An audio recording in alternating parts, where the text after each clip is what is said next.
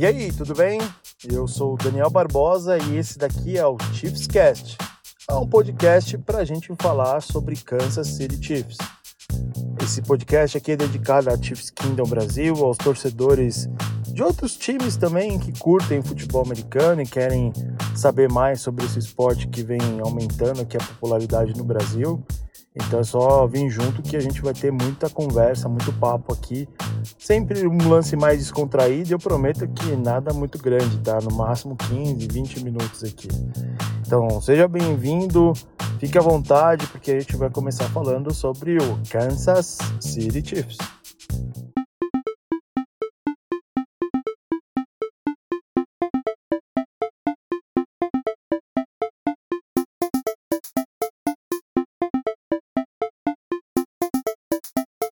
Vamos lá. Endereçando aqui Bills e Chiefs, semana de Divisional, é um jogo super importante para os dois lados. Bills é um time que, para mim, teve muitos altos e baixos na temporada, muito parecido com o que o Chiefs também teve. É um time que quase ficou fora é, da pós-temporada, teve bastante, bastante perto ali de ser eliminado. É, conseguiu ter uma arrancadinha aí nas últimas duas semanas que fez a classificação ficar um pouco mais fácil. Teve um jogo muito bom contra o Patriots, é verdade. Se bem que eu quero fazer um parênteses aqui, jogar a menos 17 graus, com a bola do jeito que estava gelada, que é um outro tipo de esporte, é, vento, é, isso aí tudo tem que se levar em consideração. É, foi um jogo muito duro, né, ali para nesse aspecto. Mas, assim, de verdade, a gente tem que colocar algumas alguns pontos aqui que são relevantes, né? Para quem me conhece, sabe que eu sou bem transparente, eu sou um torcedor do Chiefs fanático desde 1993, desde do, da, da, da primeira temporada de Joe Montana em Kansas City, eu acompanho o Chiefs, mas é, infelizmente esse ano realmente a gente tem a talvez a temporada mais difícil desde que a gente tem o Patrick Mahomes como nosso QB, né? É, se a gente pegar os dos anos 18, 19 e 20, foram anos que a gente tinha aí um pouco mais de ponderio ofensivo, né, relevante dentro da, da liga, e talvez não só relevante, mas consistente. Né? Essa, esse é o ponto que eu queria colocar aqui, né? É, a gente teve muita dificuldade no começo da temporada para acertar a defesa. É, lembrando o jogo da semana 5, onde a gente perdeu para o Bills em casa, a gente tinha um Chris Jones mais ou menos, a gente tinha o Frank Clark fora, a gente ainda não tinha o Melvin Ingram, uma peça importante que, que a gente agregou aí na, na trade deadline. A gente não tinha tantos snaps ali pro para o William Gay. Então a gente tem ali alguns pontos é, de melhorias que precisavam ser endereçados no, na semana 5 e foram endereçados até agora. Né? A gente tem uma secundária com Snead, Ward e, e Matthew, uh, que talvez não esteja no nosso melhor momento, mas que, ok, tem melhorado também jogo a jogo. A parte de, de linebackers ali tem feito um papel intermediário, a gente tem um front ali que conseguiu segurar bem algumas bolas, a gente não está chegando ainda no QB, a gente teve poucos sacks essa temporada, mas sacks importantes, e talvez o Josh Allen fique um pouco mais no pocket aí para a gente poder forçar algum turnover ali, e eu acredito que esse é o caminho do jogo, né? Eu acho que vai ser um tiroteio, né? Assim como todo jogo com o Bills é. O Bills veio com essa tática desde aquele jogo do Chiefs com o Rams, é, na temporada de 18, né, de jogar ofensivamente, é, trocando, trocando bola com a gente. Talvez isso exponha um pouco mais algumas deficiências da nossa secundária, mas acredito que o, a nossa linha ofensiva talvez tenha um pouco mais de playbook para essa para esse jogo. É, eu acho que a gente já abriu um pouco mais o playbook ali contra os Steelers. Eu acredito que a gente possa ter é um playbook diferenciado para esse jogo também, né? Acho que tanto o Andy Reid quanto o Bielmi, eu acho que nessa próxima rodada vão abrir cada vez mais um playbook, até porque a gente teve muita deficiência ofensiva nesse ano, né, com algumas jogadas bem questionáveis aí é, sendo chamadas, principalmente é, Mahomes no começo forçando muito a bola, forçando muitos snaps, ganhar o jogo e não ganhar a descida. E isso foi uma coisa que foi sendo corrigida durante a temporada. Hoje, eu acho que o Mahomes tem uma, um ponto a mais ali do que o Josh Allen, claro. É, sem dúvida, o Mahomes é um QB muito melhor do que o Josh Allen e a gente precisa colocar isso em campo, né?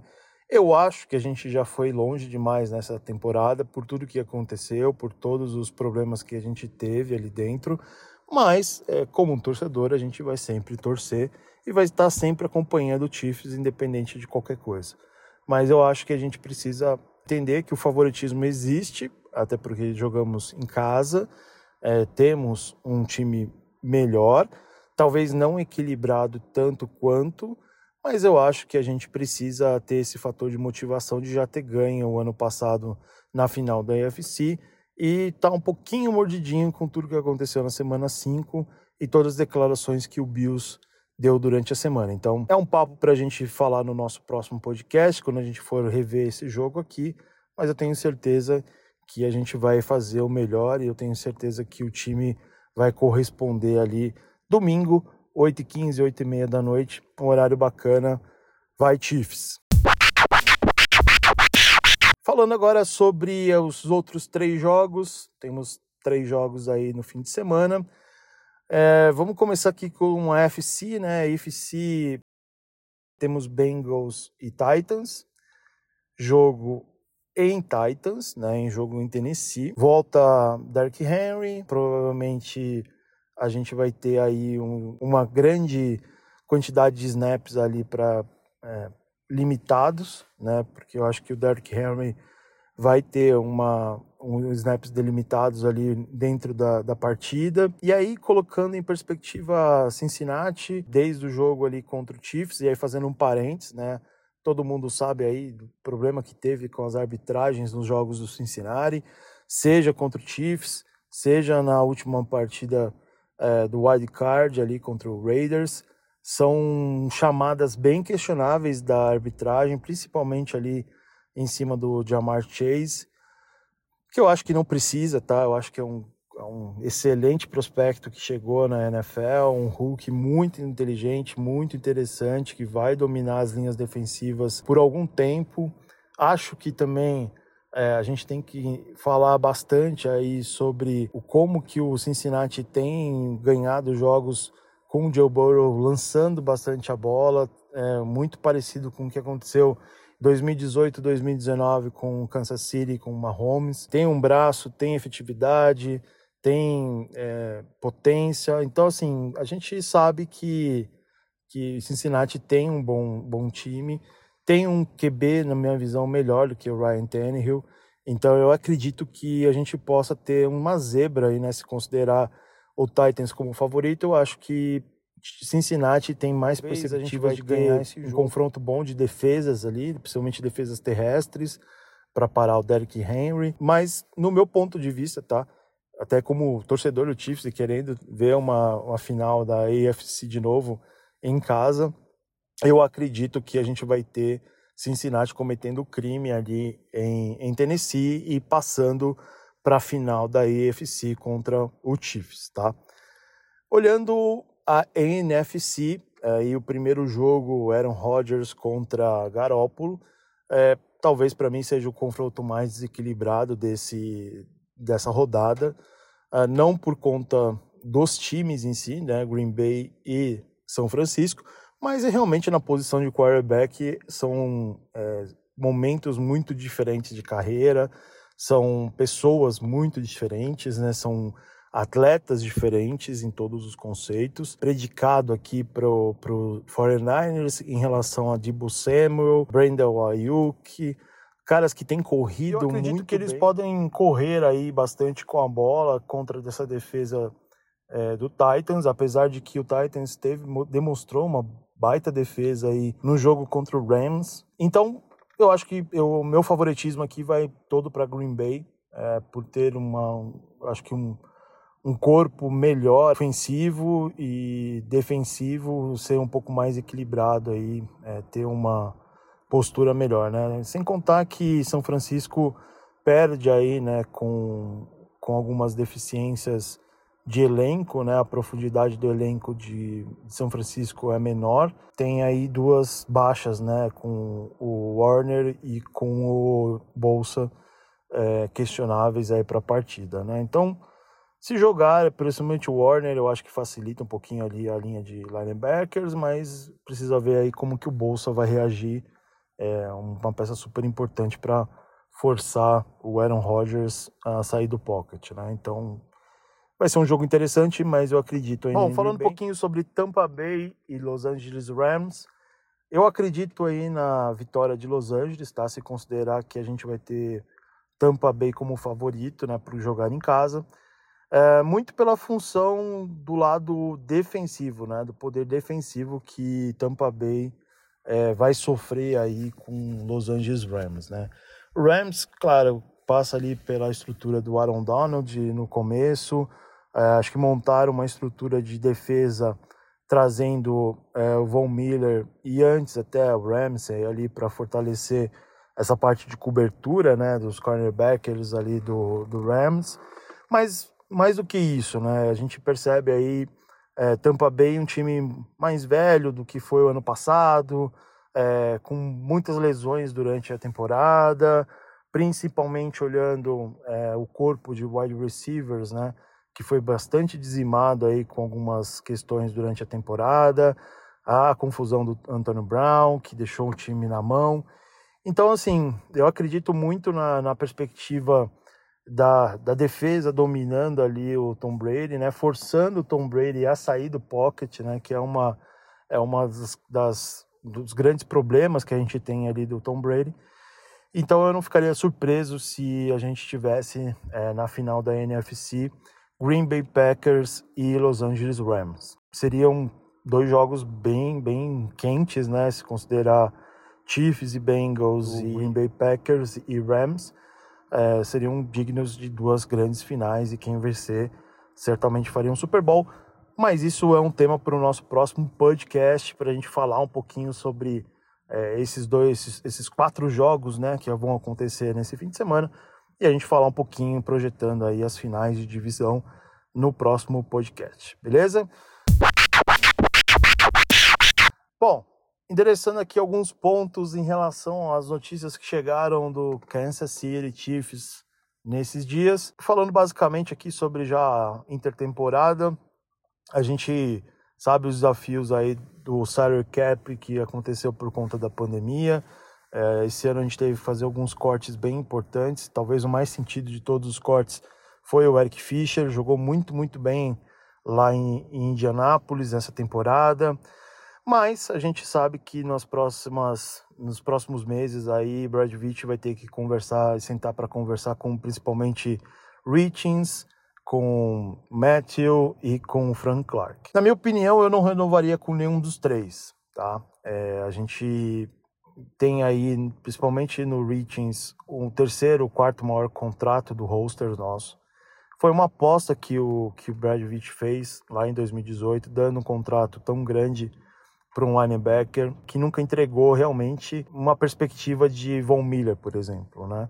E é um contrato muito parecido. Então, assim, foi um erro ali é, ter dado esse contrato, colocado grana nesse contrato é, eu tenho certeza que eles vão querer conversar bastante para poder chegar a uma equação. E, cara, provavelmente esse, esse desfecho vai ser de um, de um release, né? Então, eu acho que tudo isso é, vem a contribuir, vem a um, é um ponto importante. A gente tem Nick Bolton aí pedindo passagem, Willie Gay pedindo passagem. Talvez a gente trazendo aí um, mais um linebacker é, funcione bem para essa linha defensiva.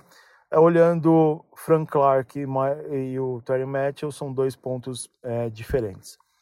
Eu, assim, particularmente acho que o, o, Frank Clark ele cresce com as temporadas. Eu acho que ele tem um espírito vencedor, assim como Tyrell Matthew. Os dois trouxeram um, um espírito muito vencedor quando chegaram em Kansas City. O Tyrell Matthew, para mim, era um cara extremamente importante por conta de toda essa liderança que ele tem no vestiário. A torcida em Kansas City é fanática por ele. O cara ganhou agora o Walter Payton, é, faz muita coisa pela comunidade, é um cara identificado com o time, mas tem 30 anos. Né? Já, já deixou a gente na mão em algumas oportunidades, em algumas coberturas. Eu acredito que ele tem uma deficiência como tackle, principalmente quando a gente faz blitz, tem muito pouco aproveitamento em cima do Tyron Match por conta exatamente disso. Ele é um cara muito bom na parte alta da bola, é um cara que consegue é, desviar muitos passes, consegue atrapalhar muitas recepções, mas é um cara que ainda não conseguiu entregar todo o potencial dele como um safety é, para essa linha defensiva, para esse comando do Spagnolo. Eu acredito que o Spagnolo queria ter alguém ali um pouco mais forte, né? Pensando nessa estrutura de Chavarius Ward, que também vai ter que ter um contrato agora é, conversado, é, Tyron Matthew e o Snead, né? O Snead pedindo passagem também, assim como, como a gente tem visto. Eu acredito que são situações que vão ter que ser bem conversadas e no meu ponto de vista eu acho que também a gente não vai conseguir chegar num acordo com o Tyron Matthew, tá? Então eu, assim, a minha opinião pessoal é que a gente não, não renovasse e também eu acho que com o Brad Pitt ali no comando a gente não vai renovar com ele, assim como também com o Frank Clark. O Frank Clark para mim é, é um ponto fora da curva, acho um cara excepcional, trouxe uma vitalidade do Seahawks que a gente precisava para essa linha, para esse front, mas é um cara que dificilmente vai entregar mais do que ele já entregou. A gente tem essa questão dele sempre começar as temporadas bem é, lentas e começar a crescer, ganhar corpo durante a temporada. É um cara é, que vive de sex, né, assim, mas a gente tem entregado muito poucos sex essa temporada. É um cara que é, é bom de relacionamento, o grupo gosta do cara mas é um contrato muito pesado para a gente absorver, considerando que esse vai ser o primeiro ano que a gente vai pagar o contrato efetivo do Mahomes, né? E a gente sabe que tem essas questões de salary cap. Então, pensando nesses três jogadores, é, eu não renovaria, tá? Assim, eu acho que a gente pode ter aí uma pós-temporada, né, um, um, processo onde a gente veja bastante coisa acontecendo e eu acho que a gente pode ser bem ativo nessa free agency, buscando repor principalmente essas três vagas, tá? Essas três posições. Tem alguns outros assuntos ali, tem alguns pontos ali também da free agency que precisam ser endereçados. Tem alguns jogadores que realmente vão ser oportunidades ali para a gente poder reconstruir o plantel, né? Reconstruir o roster aí nessa próxima temporada. É, o meu ponto aqui, cara, é vamos liberar o Source, mandar o Source, cara, ser feliz lá em, em Detroit, ser feliz lá em, Las Vegas, porque também é um cara que, é, assim, é um cara importante, foi um cara importante na história do Chiefs, mas realmente nunca, nunca agregou tanta coisa. A gente tem algumas deficiências, mas isso a gente vai comentar mais aí nos nossos podcasts da intertemporada. Vamos ver as mudanças que vão acontecer nesse roster a gente precisa dar uma chacoalhada, né? Tem bastante bastante jogador ali que precisa dar uma chacoalhada. A gente precisa fazer um, um grande draft, né? Porque a gente vai precisar de algumas posições que são carentes e que vão custar caro nessa, nessa pós-temporada. Então, isso é tudo um tema para a gente conversar nos nossos próximos podcasts. Bom, é isso aí, pessoal. Valeu pela oportunidade aqui de conversar com vocês. Espero que tenham curtido aí esse primeiro podcast. A gente vai fazer isso aqui semanalmente. Vamos tentar agora, semana que vem, falar um pouquinho mais sobre esses pontos que a gente comentou aqui de pós-temporada, o jogo contra o Bills, pers perspectivas aí das finais, né, de AFC e NFC. E vamos sempre trazer algumas notícias e comentar aí sobre alguns fatos que a gente acha importante que vão endereçar a pós-temporada e a intertemporada do Kansas City Chiefs, beleza? Te espero na próxima, valeu, muito obrigado e tchau, tchau.